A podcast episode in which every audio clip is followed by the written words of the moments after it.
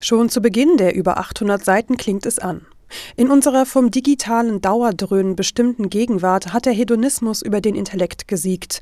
Der Markt bestimmt den Erfolg, nicht mehr die Qualität. Die Ikonen der Zeit sind nicht mehr Bach und Mozart, sondern gewalttätige, zugedruckte amerikanische Popstars, die statt Musik zu machen nur noch dröhnen und stöhnen, die Kinder zu Streetgang-Kumpels und Disco-Schlampen werden lassen und deren Arbeit und Lebensweise von den Feuilletons zu allem Überfluss auch noch ernst genommen und besprochen wird, Seite an Seite mit der altehrwürdigen wahren Kunst. Denn alle Medien und Märkte behandeln Madonna, Lady Gaga, Elton John, den Rapper Eminem oder was immer die aktuelle Hitliste hergibt, genauso wie Bach, Beethoven, Mahler oder Verdi. Zumindest malt Klaus-Peter Richter die kulturelle Gegenwart in diesen düsteren Tönen und nimmt das zum Anlass, mit diesem Chaos einmal ordentlich aufzuräumen. Eine kritische Musikgeschichte ist nun das Ergebnis, wie er im Titel verspricht. Diese Musikgeschichte, die dann auf mehreren hundert Seiten folgt, ist allerdings höchst unkritisch. Richters Reise beginnt im Römischen Reich, geht weiter im glanzvollen Alexandria der Antike und bei den ersten Chorälen, arbeitet sich vor ins Mittelalter vom gregorianischen Choral zur frühen Mehrstimmigkeit über Ars Antiqua und Ars Nova nach Notre Dame, streift Klangarchitektur und erste Bühnenspektakel, besucht die Geburtsstunde der Oper und die Emanzipation der Instrumentalmusik, analysiert Generalbass und Kontrapunktik, Bach, Händel, Mozart, Beethoven, Schubert, Verdi, Wagner und kommt über Strauss und Schostakowitsch zu den Avantgarden und Schönberg und schließlich zu Messiaen, Stockhausen, Lachenmann, Ives, Poppe, Nono, Riem, Schnebel, Holliger.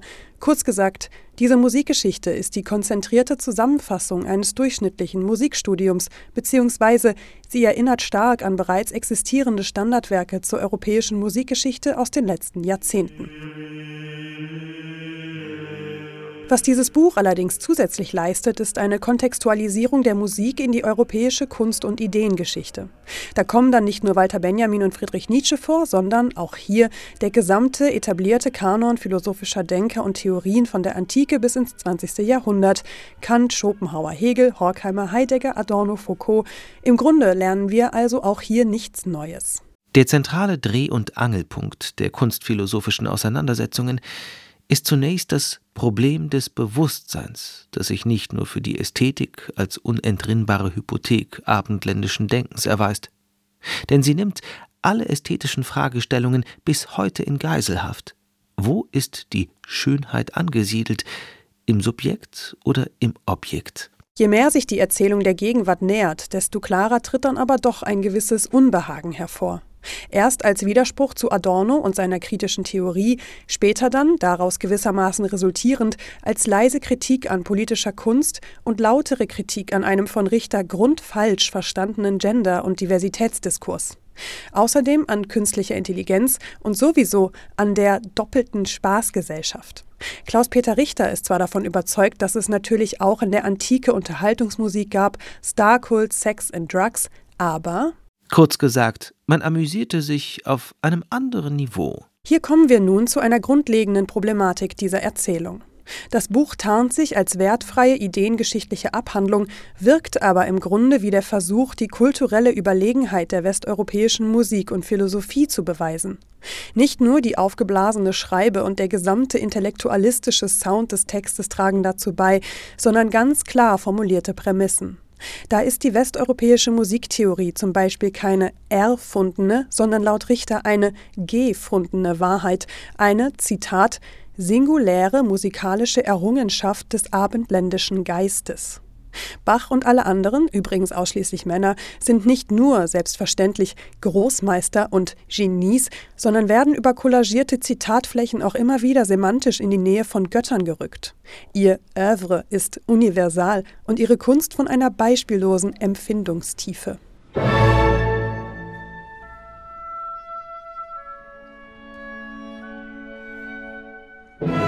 Beethoven hat demnach etwas hinterlassen, was Richter als die größte menschliche Musik bezeichnet wissen will.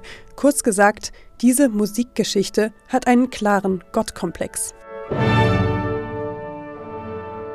Von all dem überzeugt zu sein wäre an sich aber nicht weiter schlimm, wenn es nicht argumentativ dazu dienen würde, eine Fallhöhe herzustellen zur, salopp gesagt, verdummten, egoistischen, aller emotionalen Tiefe unfähigen Gegenwart, in der dieses höchste, das den Weltsinn erkennende traditionelle Erbe scheinbar mit Füßen getreten wird. Will ein Komponist heute den höchsten Möglichkeiten entsprechen, wie sie in der abendländischen Musikgeschichte Ausdruck gefunden haben, dann wird er sich an ihren Vermächtnissen messen lassen müssen. Dieses Fazit ist in einer globalisierten Welt und einer diversen Gesellschaft nichts weniger als anmaßend. Europäische Klassik ist toll, aber sie hat ja nicht die musikalische Qualität an sich gekapert. In diesem Sinne hat das Buch einen gewissen musealen Wert. Es reproduziert mustergültig die westeuropäische Selbsterzählung der letzten Jahrhunderte von einer Gesellschaft, die die intellektuelle, künstlerische und emotionale Vollendung des Menschen verkörpert.